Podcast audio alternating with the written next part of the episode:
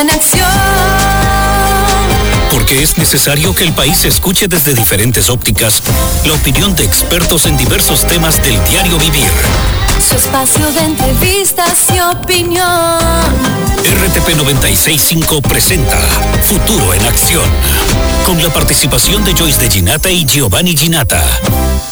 Muy buenas tardes, estimados radioescuchas. Un gusto estar con ustedes una vez más en este su, en su programa Futuro en Acción. Lamentablemente, en una ciudad con una gran complicación y en general en gran parte de la costa ecuatoriana, por no decir gran parte del país, severos problemas, muy severos problemas de inundaciones. Y esto parece que no va a terminar pronto porque hoy vamos a tener nuevamente en, en noche seguramente intensas lluvias, otra vez con marea alta, y esperemos que esto no suceda hoy lo que sucedió ayer. Hoy tenemos como invitada a la prestigiosa comunicadora y periodista, la licenciada Janet Inostroza, quien además es cofundadora del canal digital Visionarias. Y tenemos también a Joyce de Ginata en la línea. Adelante, por favor. Buenas tardes, una vez más, agradeciendo porque estén acá con nosotros en este su programa Futuro en Acción y agradeciendo por tenernos en sus hogares, en sus oficinas y en sus vehículos. Janet, tú tienes alguna cosa en similitud conmigo, es decir, en pocas palabras, nos hemos puesto a la palestra para tratar de defender valores y tratar de defender a los más débiles que son las pequeñas y medianas empresas.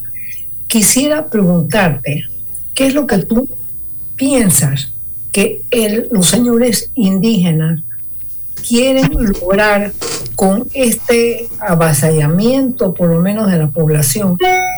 Que yo sepa, nosotros no los elegimos para Carondelet. ¿Qué es lo que tú opinas sobre ese tema? Porque en realidad se está programando para el 14 de marzo, si no me equivoco, la entrada a Quito.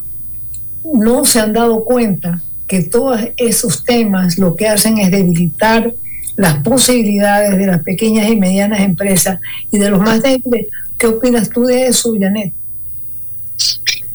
Eh, hola Joyce, eh, ¿cómo están? ¿Cómo están a todos? Un gusto saludarlos eh, a través de la señal de este prestigioso programa. Bueno, mira, yo, yo, Joyce, yo soy muy pragmática en eso. Yo pienso que es un problema no solamente de los indígenas, es un problema de la clase política ecuatoriana. Es impresionante cómo en este país no se pueden priorizar las, eh, los objetivos generales, los, los, los, el bienestar de la mayoría.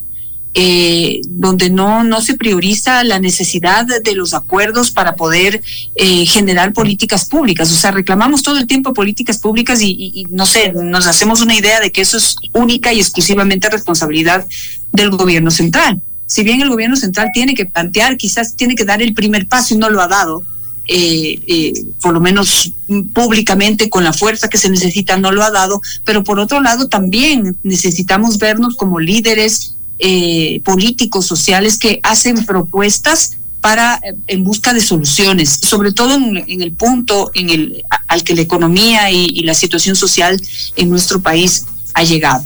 Entonces lo que tenemos es políticos que se aprovechan de determinadas coyunturas y realidades para finalmente generar el caos y, y fíjense qué absurdo a través del caos poder llegar al poder sí un poder que y un poder que no, no lo han logrado a través de elecciones eh, pues eh, generales y a través del voto popular entonces como no me favorecí por ahí entonces voy a aprovecharme de la situación de la gente de los errores del gobierno para poder eh, finalmente eh, hacerme del poder, ¿no? Llegar al poder que tanto ansío y hacer teóricamente, porque ni siquiera proponen qué es lo que van a hacer solamente proponen hacer un cambio en el gobierno, eh, pues eh, generarse una oportunidad de llegar al poder, pero no proponen, no dicen qué nos va, qué van a hacer, como para saber si vale la pena o no vale la pena, pues eh, eh finalmente apoyar estos, estas, estas medidas de hecho, estos paros eh, en los que se reclaman cambios, ¿no? Pero qué cambios no hay una propuesta. Entonces, esta, esta casta política, como tú bien la has definido, lo que más me sorprende a mí es que esto está empujado también por la Asamblea.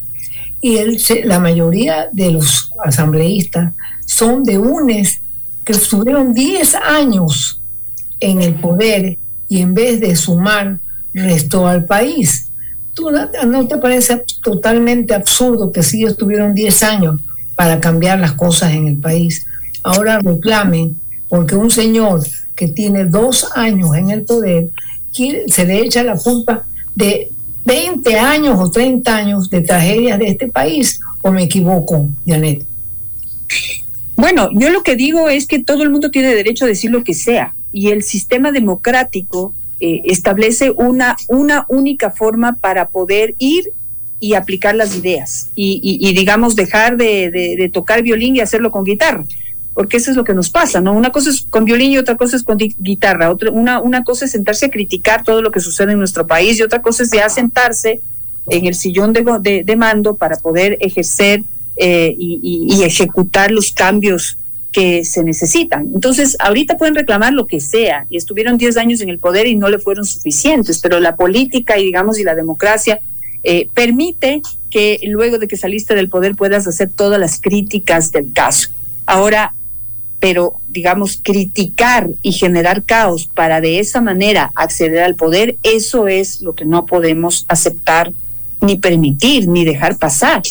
¿Sí? Entonces, mira que en este momento eh, el correísmo tiene una prueba de fuego, porque eh, han ganado nueve prefecturas, algunas alcaldías, entre ellas quizá la más importante es la alcaldía de la ciudad de Guayaquil, pero una cosa es con violín y otra cosa es con guitarra. Entonces, ya estando en el poder, ya no están sujetos a criticar, tienen que ejecutar. Lo mismo aquí en la ciudad de Quito, el señor Pavel Muñoz tendrá que, eh, eh, ya que fue electo por el pueblo quiteño, ahora tiene el gran reto de reconstruir una ciudad que está totalmente destruida, destrozada. No, no hay absolutamente ningún avance, hemos retrocedido en todo. Eh, un proyecto pues que se ha llevado y que se lleva y se va a seguir llevando un montón de recursos de la ciudad como es el metro de Quito tiene que funcionar. Ya no pueden estar de este lado quejándose. Bueno, pues ahora sí, ya que accedieron al poder como se debe, que es a través del voto popular, vamos a ver qué es lo que hacen. El reto está allí. Lo mismo en la ciudad de Guayaquil. Bueno, pues una cosa es criticar que uno hace, una, que, que hacen, que no hacen, que, que la, la, delincuencia los está comiendo vivos, que las inundaciones ahora el agua la tienen hasta el cuello. Una cosa es criticar de fuera, ahora van a estar adentro y las mismas inundaciones se van a producir y la misma violencia y la misma delincuencia va a seguir actuando. Entonces, ¿cómo van a arreglar los problemas? Eso es lo que la democracia en este momento les ha permitido les, darles la oportunidad de que ahora pues eh, pongan en práctica lo que tanto dicen criticando desde, desde los micrófonos o desde las palestras públicas. Vamos a ver qué es lo que hacen. Entonces, criticar no es malo, creo que el sistema democrático nos permite criticar, creo que el gobierno también nos debe mucho eh, eh, y, no, no logra como consolidar y concretar los logros que dice que ha tenido, no trascienden y no se sienten en los bolsillos. Y esa es una realidad que, que, que, ocurre y, cada día, digamos, se ve más cerca. Eh, y, y ahí nos debe. Pero de ahí a querer utilizar eso para generar un caos, eh, inventarse un juicio político, trans, interpretar la ley y la constitución como les da la gana, eso no se puede hacer. Lo que pasa, Janet, que ya el Ecuador, eh, ya, ya en el Ecuador vivimos varias veces donde cometimos el error de sacar presidentes buscando diferentes excusas y, las cosas dan la vuelta y no pasa nada. Es decir, el Ecuador sigue su camino para mal y esta cambiadera de presidentes nunca ha servido para nada, peor aún que muchas de las ocasiones han sido interpretaciones antojadizas de la Constitución. Ahora tenemos un presidente que fue elegido por la de acuerdo pues a derecho en proceso electoral. Ahora habrán pues evidentemente unos contentos y unos descontentos en la gestión del presidente, pero deben haber los medios democráticos para que él rectifique en aquellas cosas que tiene que rectificar. O sea, yo creo que la economía, la macroeconomía está, ha mejorado. Y si uno analiza los números comparado con lo que sucede en todos los países de América Latina, Ecuador no está mal. El problema es que hay cosas que afectan, digamos, al el día a día de los ciudadanos, como la delincuencia, como ciertos temas de obra pública, como carreteras y otras cosas más que aparentemente no han sido gestionados. Pero eso hay otras maneras de resolver y de orientar al gobierno a que rectifique. Sí, bueno, quisiera ahí dos puntualizaciones. Uno, este, sí, sí, se han ganado cuando se hacen golpes de Estado, sí hay quienes han ganado. El problema es que son los mismos de siempre. Aquí hay un grupete de gente poderosa que viene ganando que, cosecha de, de, las crisis, cosecha del caos, que cosecha del, de, la, troncha y cosecha del, del, golpe de Estado, ¿sí? de todo este mal ambiente, todo este mal ambiente político que genera tanto caos y tanto, tanta inestabilidad, sí hay alguien que gana. El problema es que son los mismos de siempre los que siguen y siguen, siguen cosechando y por eso son los que alimentan, financian y generan este caos para que todos los demás perdamos y ellos no pierdan nada. ¿Sí? No voy a mencionar a nadie en particular, porque si se ponen, quiero dejarlos, invitarlos a ustedes a que lo piensen. ¿Quiénes siguen, quiénes siguen estando bien? ¿Sí? Hay un grupo de personas en este país que no pierden. ¿Sí? Entonces no podemos seguir jugando a esto, a que un grupo siga ganando y los demás sigamos perdiendo, sigamos luchando y todo, todos los años tengamos que ponerle el hombro al país. Sí, la gente patriota que todos los años le sigue poniendo el hombro al país mientras hay un grupete de gente que gana y gana y gana, producto de que nuestro país viva de crisis en crisis en crisis en crisis. ¿Sí? Entonces, eso por un lado. Por otro lado, yo creo que sí tenemos que reconocer algo y es que aquí hay un 25% de la población, un cuarto de la población que está pobre, que, que no tiene para comer, que no tiene trabajo, que no, no puede acceder al estudio y que si se enferma va a los hospitales y no hay medicinas. Entonces, esa es una realidad. Hay que ir y, golpear las puertas de un hospital a ver si tienen medicinas y no tienen. ¿Qué es lo que está pasando ahí adentro? Entonces, también hay una mafia que trabaja para boicotear lo poco o lo, o lo mucho que puede hacer el, el, gobierno de turno porque viven del robo, eh, eh, pero también hay que exigir al gobierno que eh, pues está bien que trabaje en lo macro, lo tiene que hacer, hay que, hay, hay que poner las cifras en orden, la economía en orden, pero no puede hacer un paso a paso, es decir, no primero lo uno y después lo otro, porque la gente que no tiene un plato para comer hoy no puede esperar más. Así es. Tanto que no está esperando, que miren la dura y triste realidad de que la gente no puede esperar y se está uniendo a las mafias de, de microtraficantes y de y, y delincuenciales y de sicarios, porque eso sí les pagan, ¿sí? Y se venden por, por 100, por 200 dólares, matan gente, pero son 200 dólares para comer. No estoy justificando la delincuencia, ojo, pero esto está pasando. Y esto el gobierno tiene la obligación de pararlo. ¿Cómo lo para? Tiene que parar esto. Otra dura realidad, no hay pesca la gente no tiene que pescar. ¿Y qué es, cuál es la crudísima realidad? Que nuestros pescadores artesanales están entregados a la mafia del narcotráfico y están o vendiéndoles gasolina subsidiada, lo cual nos, cuesta un montón de dinero a todos los ecuatorianos, o están traficando con droga. Esta es una realidad, es que no, no, no me lo estoy inventando, están las cifras y las investigaciones y todo está allí. Eh, les recomiendo mucho le, eh, eh, pues la última investigación de, de, mi colega Arturo Torres, Código Vidrio, lo espero tenerlo próximamente en, en mi programa, que ha hecho una, una super investigación de cuántos barcos fantasma llegan al, eh, digamos, a, a, los puertos de Manta, de Manta principalmente, de Esmeraldas, en donde dicen que van a cargar gasolina para sus botes de pesca y nada, no, no, el sistema está, el sistema está hecho para que roben. ¿Sí? No hay barco porque no se exige que el barco llegue, que la lancha llegue, sino que les entregan esos cupos para que compren combustible y ese combustible lo venden en alta mar a, narcotraficantes o también a estos barcos chinos que se están llevando toda. Pero, pero, pero mientras sucede eso, Janet, lamentablemente estos vendedores de mentiras siguen convenciendo al Ecuador como que si uno de los grandes problemas que hay que solucionar es el tema de que se mantengan los subsidios y seguimos comiendo el cuento de los subsidios y no entendemos que los subsidios están yendo por esa y otras vías. Y no corregimos de una vez por todas todo ese complejo mundo de los miles de millones de dólares que se van por la vía de los subsidios. Y seguimos en la pobreza y no solucionamos eso. Y ahí es donde yo digo que viene la clase política que, que, que es, pero perversa no perversa, porque miren que no estamos hablando, no estamos hablando con dirigentes indígenas de los años de los años 90, cuando cuando cuando la reivindicación de los sectores indígenas comenzó y con toda la razón y con todos los argumentos a a, reclamar por sus derechos y a reclamar una realidad distinta, un tratamiento distinto en nuestro país. No estamos hablando de esa dirigencia indígena que no tenía acceso, eh, que no tenía, que eran analfabetos, que no tenían acceso a la educación, que no tenían títulos profesionales, que estaban totalmente relegados y que, reclamaron eh, eh, pues un, una oportunidad, nuevas oportunidades y una realidad distinta para ellos y sus hijos. Hoy estamos hablando de un economista que es quien dirige a, la CONAIE y que se hace loco cuando uno le plantea y le dice, vea, señor Isa, por Dios, es que, es que contemple la posibilidad. No podemos seguir financiando y, seguir sosteniendo un subsidio que solo en el año 2022 nos ha costado 7.500 millones de dólares y el, la mayor parte de ese subsidio, 60, 70% de ese subsidio, se va a la gente rica o se va a la, por, por las fronteras o por los puertos hacia el narcotráfico, hacia el contrabando o a, o, a financiar al consumo de la población colombiana o peruana. No podemos seguir haciendo esto.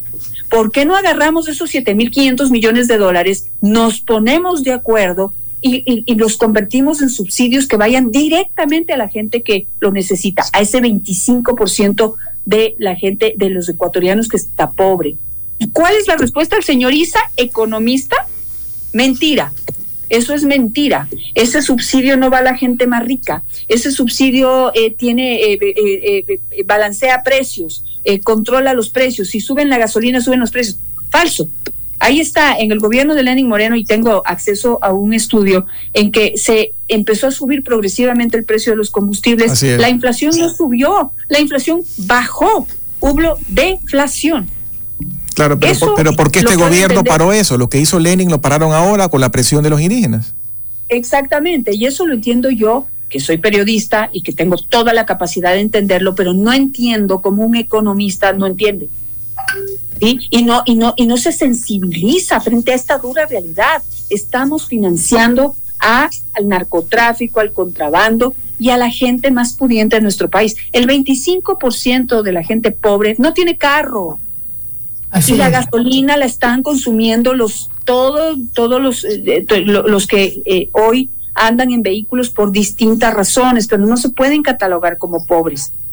¿Sí? No no podemos eh, tenemos que cambiar este concepto de pobres y de ricos que hay en nuestro país. Pero pero la gente que tiene el privilegio de tener un vehículo para ir al trabajo, para ir al trabajo, no para trabajar, no como vehículo de trabajo no estoy hablando de camiones, camionetas de transporte de productos agrícolas, por ejemplo. Pero hay gente que con todo su, su derecho, con todo su esfuerzo y todo, quizás se ha endeudado en un carrito para poder ir más cómodamente al trabajo, porque el sistema de transporte público es una porquería en todo este país.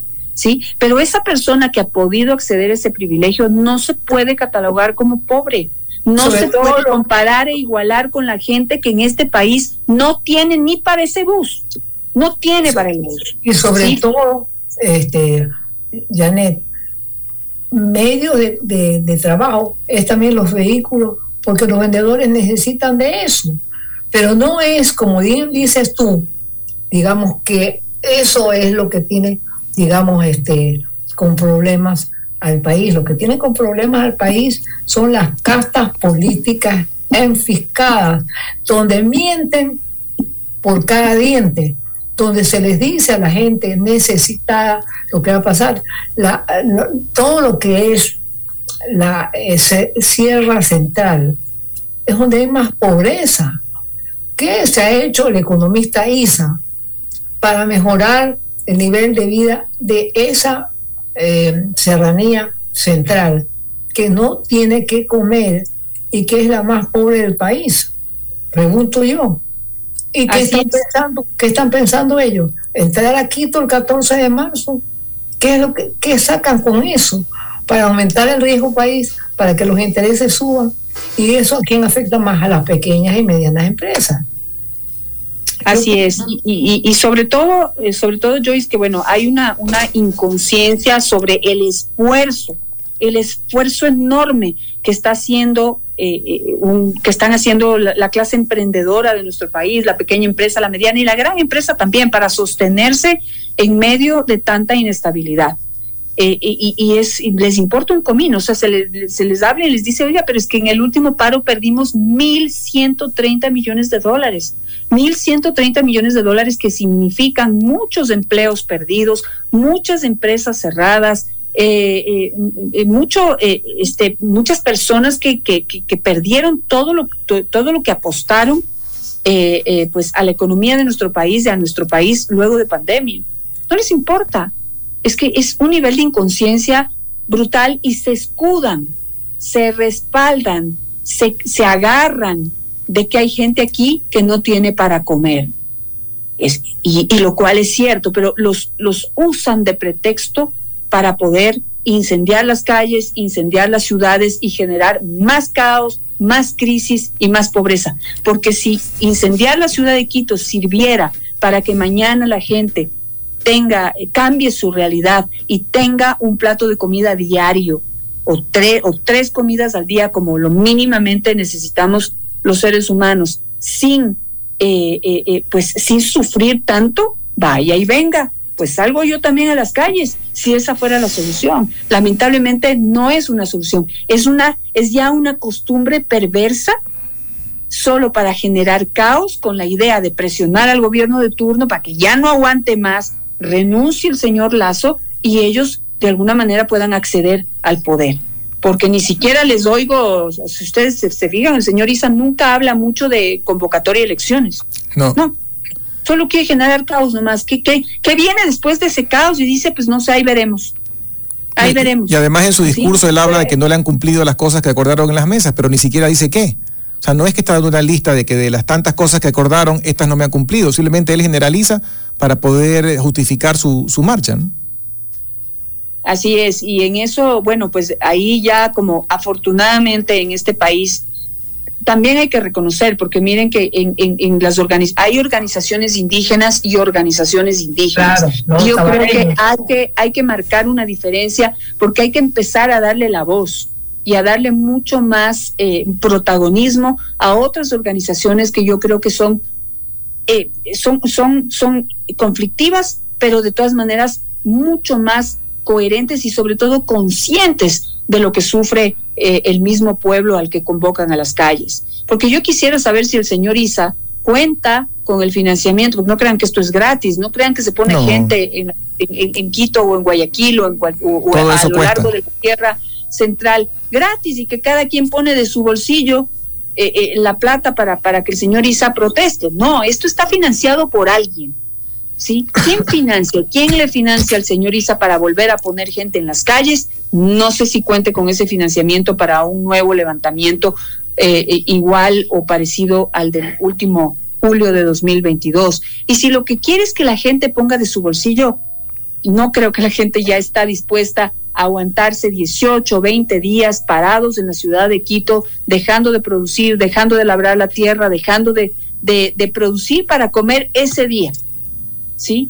Entonces, si el señor Isa no les financia, no creo que la gente quiera venir. Y ya no comen del cuento porque ya son dos paros y su realidad no ha cambiado. Mientras tanto, el poder político del señor Isa se potencia.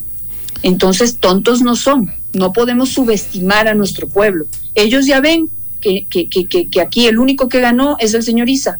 Entonces, yo creo que no están tan dispuestos a otra vez eh, eh, eh, pues prestarse para el mismo juego. Se necesitan ya cambios pragmáticos, necesitan un cambio, cambios ya reales, que se sientan. Y en eso tenemos que unirnos todos, Joyce, porque también hay que sentarle al gobierno y decirle que está bien que ponga la casa en orden, por Dios, o sea, no se puede decir que no, pero al mismo tiempo se necesita que haya eh, que la inversión social se sienta, porque se habla de 15 mil millones de dólares, pero no se sienten. ¿Por qué no se sienten? Algo, algo está pasando, algo están, algo hay que corregir, algo hay que hacer. El, otro día, eh, eh, Walter Como dice el refrán, la ignorancia es atrevida, porque dentro de todo este tema, esta gente, esta casta política, que como quien dice, realmente en el caso de los indígenas no son todos, para mí es un ejemplo, los otavaleños, los primeros exportadores, ¿ya?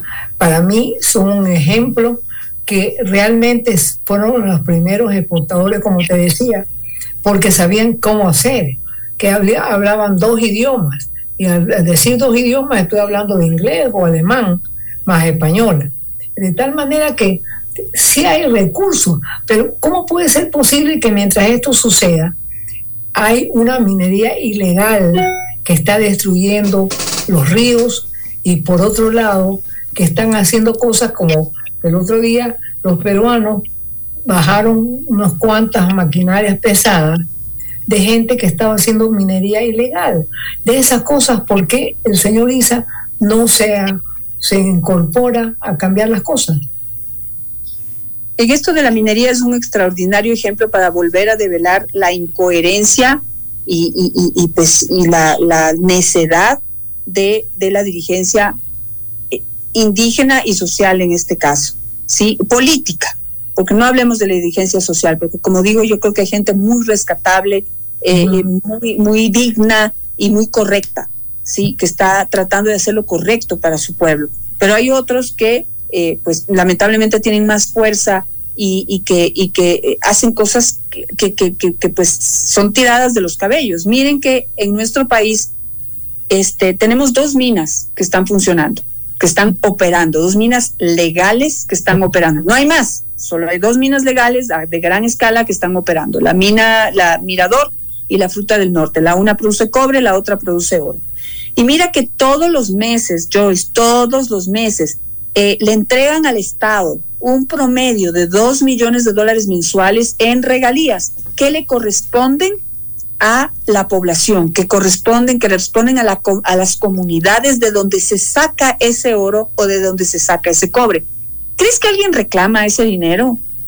Nadie reclama ese dinero y yo me, me he cansado de hablar con la CONAIE a través de mis entrevistas porque no tengo ningún ningún, ninguna posibilidad de sentarme a conversar de otra manera, pero a través de mis entrevistas le he dicho a la vicepresidenta de la CONAIE, a la coordinadora de, de, la CONAIE, a los de Pachacutica, a Salvador Quispe, eh, este, y a, y, a, muchos de los dirigentes sociales, que por qué en vez de, eh, mm, digamos, de seguir reclamando que lo que se llevan eh, las, las, las las eh, actividades extractivistas y no se invierte en el pueblo, que ahí está el dinero, porque no lo reclaman.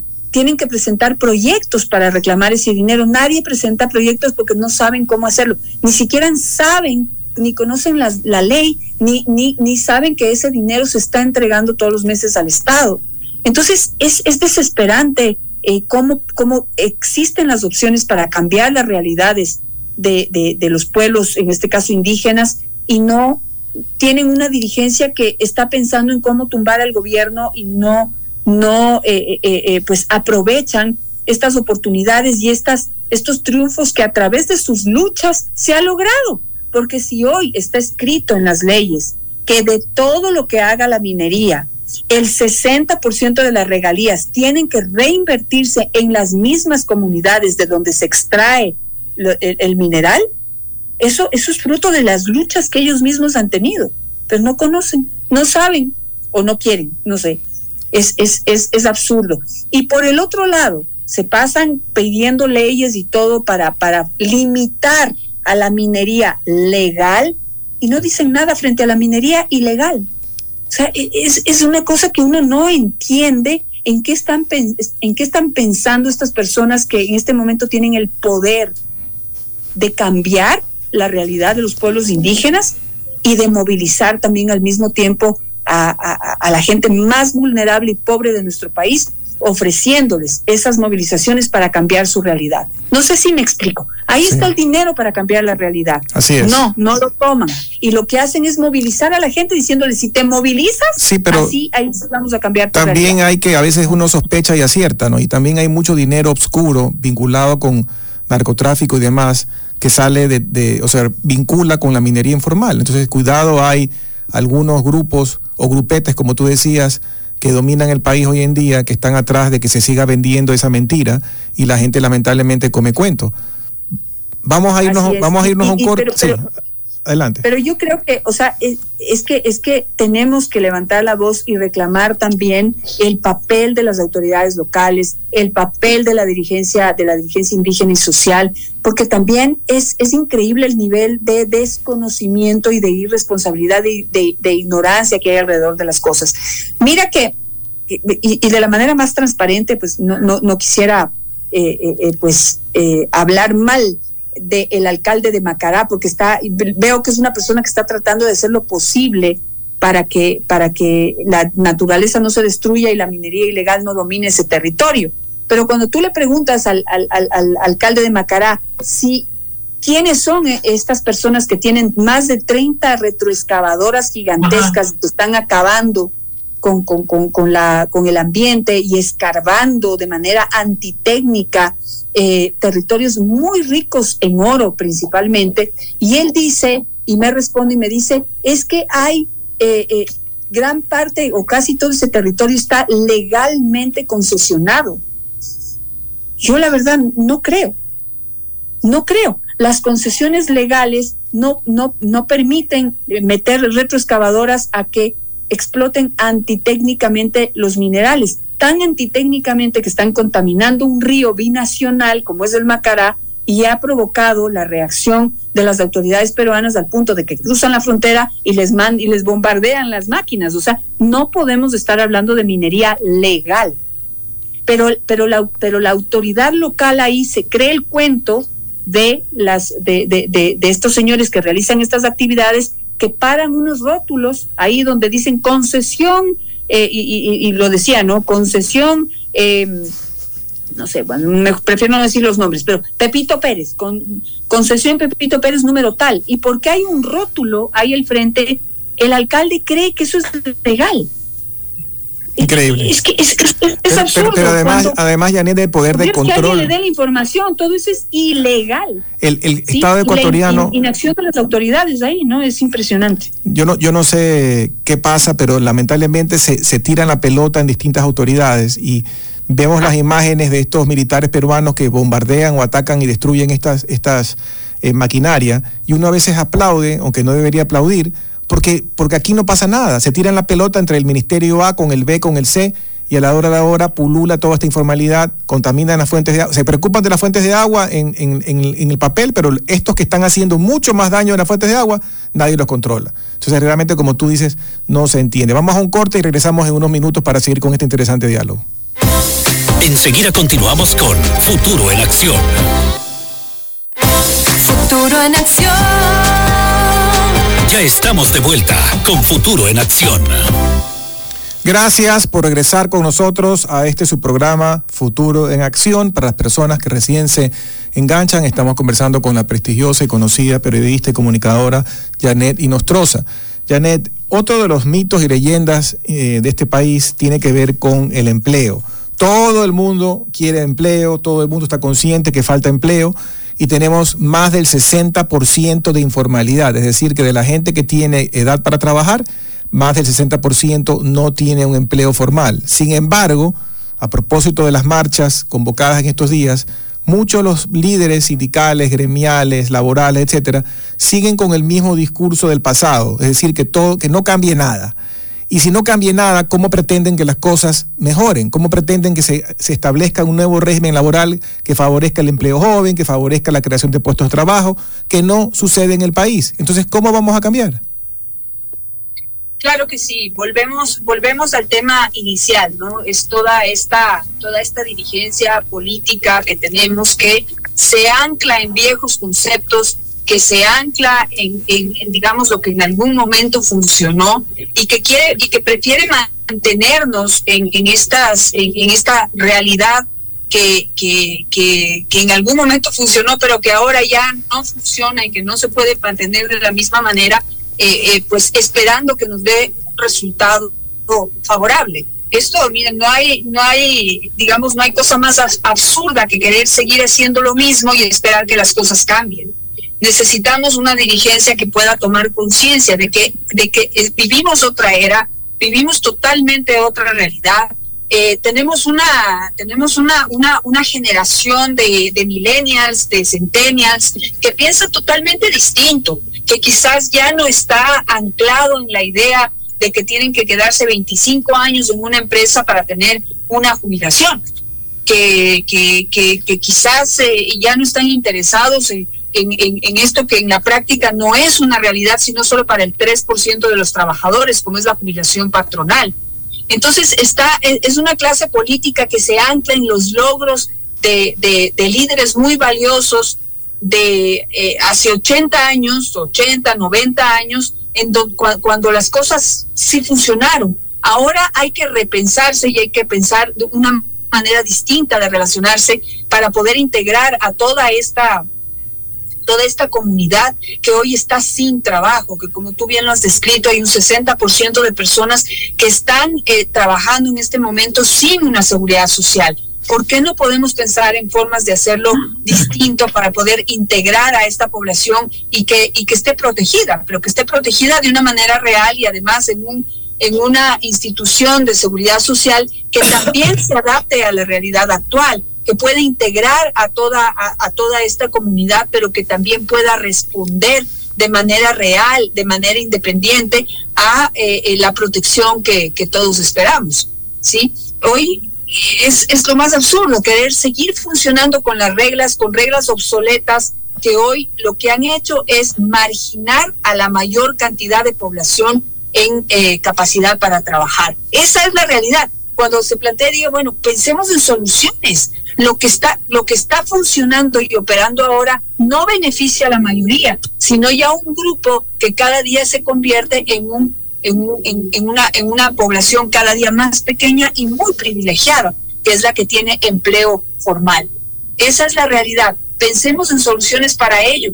Unámonos, sentémonos, dialoguemos, lleguemos a acuerdos eh, visibilicemos esos acuerdos a través de los medios de comunicación, que es el papel que yo puedo jugar, pero no, no tenemos ello, tenemos una, una, una dirigencia política que eh, pues se encarga de boicotear cualquier idea, cualquier proceso que intente cambiar esa realidad. Y cuando digo lleguemos a acuerdos, quiere decir pues, pues, que todo el mundo le tiene pánico a la privatización y pueden tener, pueden tener sustento y pueden tener razón si no creo que la solución trate de ir de un extremo a otro. Oigan, el diálogo realmente nos permite encontrar y descubrir puntos medios, soluciones salomónicas que conserven las instituciones, que conserven en el caso de la seguridad social ese, ese concepto básico de solidaridad, que sea, que siga siendo una entidad solidaria, pero que, cuyo financiamiento sea real, pues. No, no lo que, no lo que tenemos ahora, que tenemos una entidad que, que, que no responde, que no, que no le, que no le responde a los afiliados, que son los que finalmente mensualmente contribuyen para, para tener una buena salud y para tener una seguridad social o una pensión garantizada, una pensión digna. No lo que reciben ahora gran parte de los jubilados, que no les alcanza para nada. Pero Janet, ¿tú no crees que también hablando precisamente de cambios, debería de totalmente cambiar el tema de lo que está viviendo ahora, en que la seguridad social está compuesta, en este caso, de los fondos de pensiones más la salud. Generalmente los fondos de pensiones en todas partes del mundo, el 95% de del mundo está a base de que la salud está por un lado y los fondos de pensiones están por otro. Esta confusión no demuestra que ese es uno de los cambios que hay que hacer.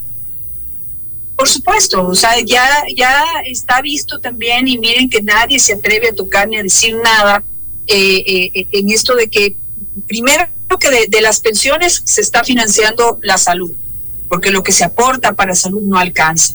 ¿Y cómo va a alcanzar? Si nos vendieron esta loca idea de que, de que aportando lo mismo se pueden beneficiar y se le puede cubrir a nuestras familias, a nuestros hijos, a nuestras esposas o esposos. ¿Sí? Y esa, eso lo que ha hecho es mermar, golpear y, y, pues eh, eh, este eh, perjudicar enormemente los pilares de una seguridad social que cada día pues se cae a pedazos. Y ahí está, uno va a la seguridad social y, no le responden como uno, como uno espera, como uno se merece.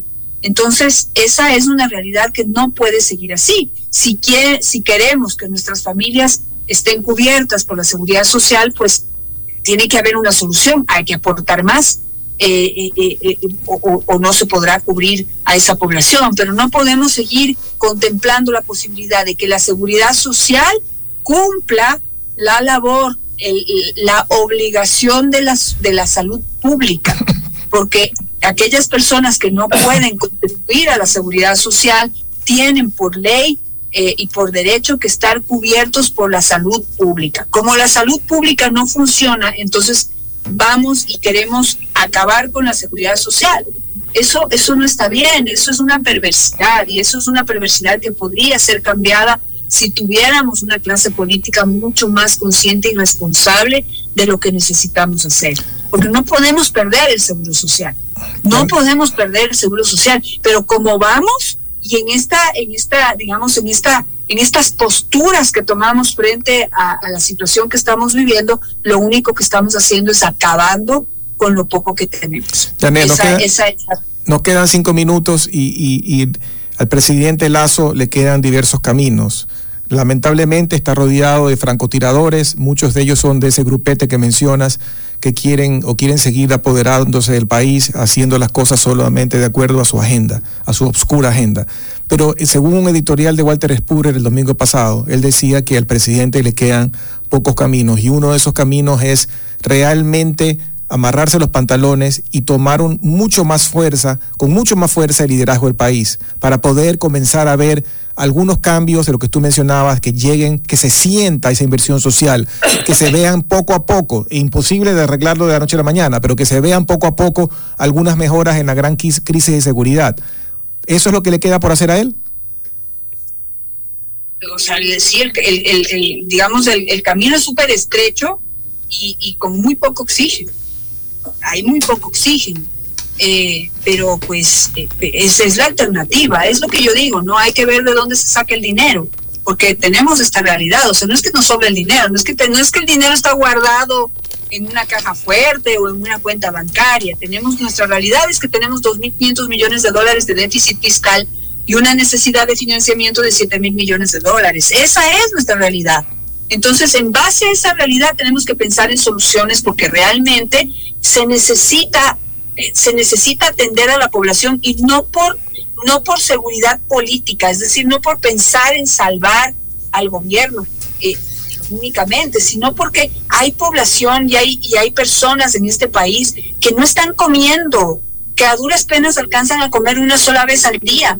Entonces, es eso lo que nos debe doler, lo que nos debe golpear y lo que nos debe movilizar y, cuando, cuando estamos en una situación tan crítica y extrema como la que estamos viviendo, no podemos sentarnos y cruzarnos de brazos y esperar a que el gobierno eh, pues se le, se le saque una solución de, de, debajo de la manga o de, dentro de un sombrero y, y, solucione las cosas. Cuando las cosas están tan críticas como, como, como están sucediendo, yo esperaría que haya más de una voz con coherencia, con responsabilidad, con corresponsabilidad frente a lo que ha sucedido y lo que sucede en nuestro país. Porque lo que sucede en nuestro país no es de hoy, la corrupción es de hoy, la, la, la, la, merma de recursos no es de hoy, la burocracia inflada no es de hoy. Entonces, es un problema en donde todos tenemos que tomar una posición de corresponsabilidad para poder eh, eh, realmente responder con soluciones coherentes, eh, de la misma manera responsables y sobre todo efectivas a, los problemas que tiene el país. El, el, gobierno tiene la responsabilidad de liderar y creo que en eso, eso sí debemos exigirle al gobierno, que lidere, que con, con firmeza, con fuerza, con credibilidad, que lidere el proceso pero todos los demás tenemos la obligación de responsablemente dejar de lado nuestros intereses, sobre todo los de los políticos, de que dejen de lado sus intereses partidistas, políticos y económicos particulares eh, y empiecen a pensar en contribuir, en aportar, a mejorar quizá las propuestas que en algún momento pueda hacer el gobierno para solucionar nuestros problemas. Si no hacemos eso, eh, pues, a quienes nos están escuchando, si no hacemos eso y no tomamos esta, esta misión con responsabilidad, nos come vivos el narcotráfico. Así es.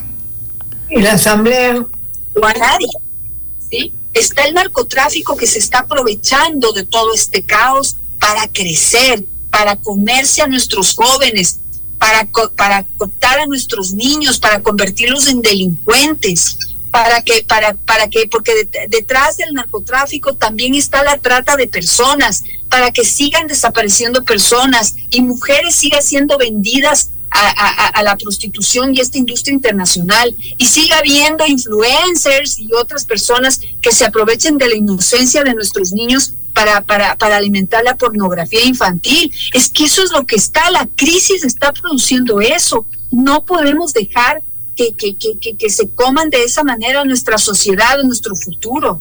Y la responsabilidad ahí es de todos. Si no lo hacemos entre todos, pues vamos a perder todos. Esa es la, esa es, eh, eh, es lo que está del otro lado de la, de, de, de las posturas extremas y absurdas que se están tomando. Y es un mensaje sobre todo para la Asamblea, que en vez de estar jugando al gato y al ratón, tratando de, de tomarse por la ventana a Carondelet, tienen que sacar rápido las leyes apropiadas para poder, digamos, generar más trabajo y más emprendedores. Porque realmente una de las razones de esa economía informal es que la gente no puede más con la tramitología y con una serie de procesos que lo desaniman y prefieren irse a la informalidad o me equivoco, Daniel. Claro que sí, o sea, eh, eh, eh, debemos, digamos, sentarnos a pensar en cómo procuramos un ambiente mucho más amable, mucho más favorable, mucho más rápido y menos complicado para que la gente pueda salir adelante con sus propias ideas y proyectos que, que, están del lado del emprendimiento.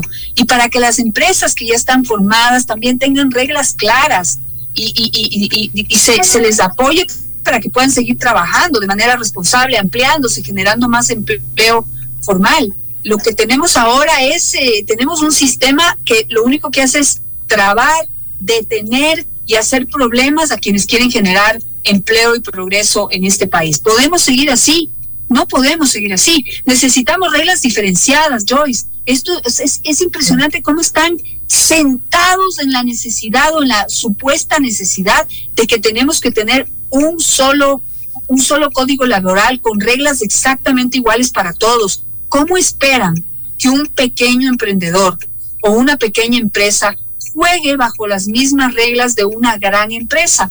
No, no, se puede. Los pequeños emprendedores, los emprendedores y las pequeñas empresas necesitan reglas especiales, un código laboral especial que les ayude a sostenerse en el tiempo y convertirse en un futuro en grandes empresas que ya pasan a eh, eh, operar quizás bajo otra realidad y otras reglas eh, mucho más estrictas, con, con mayor responsabilidad y eh, eh, pues eh, y, respuesta hacia lo que el Estado necesita en materia de impuestos, en materia de, de, devolverle al Estado lo que le entrega en un momento, en, en todos unos primeros años de apoyo para que puedan convertirse en grandes empresas. Pero no, aquí no pensamos en eso, aquí lo único que pensamos es en, eh, eh, eh, en, en, en, las en la clase sindicalista, en los viejos sindicatos, en la gente que tiene trabajo, en la gente que tiene que su empleo seguro, en la gente que, que quiere jubilarse luego de 25 años de la misma empresa, y etcétera, etcétera. Entonces pensamos en un pequeño grupo y no en la mayoría. Así es. No podemos así. Queremos que las cosas cambien, pero no queremos que nada cambie. Esa es la gran, una de las grandes tragedias del país. Janet, se nos acabó el tiempo, lamentablemente. Muchísimas gracias por dedicarnos esta hora y también gracias a ustedes por atendernos. Que tengan una buena tarde. Gracias por construir un futuro en acción con nosotros. Futuro en acción. Te acompañaron en RTP 965 Joyce de Ginata y Giovanni Ginata.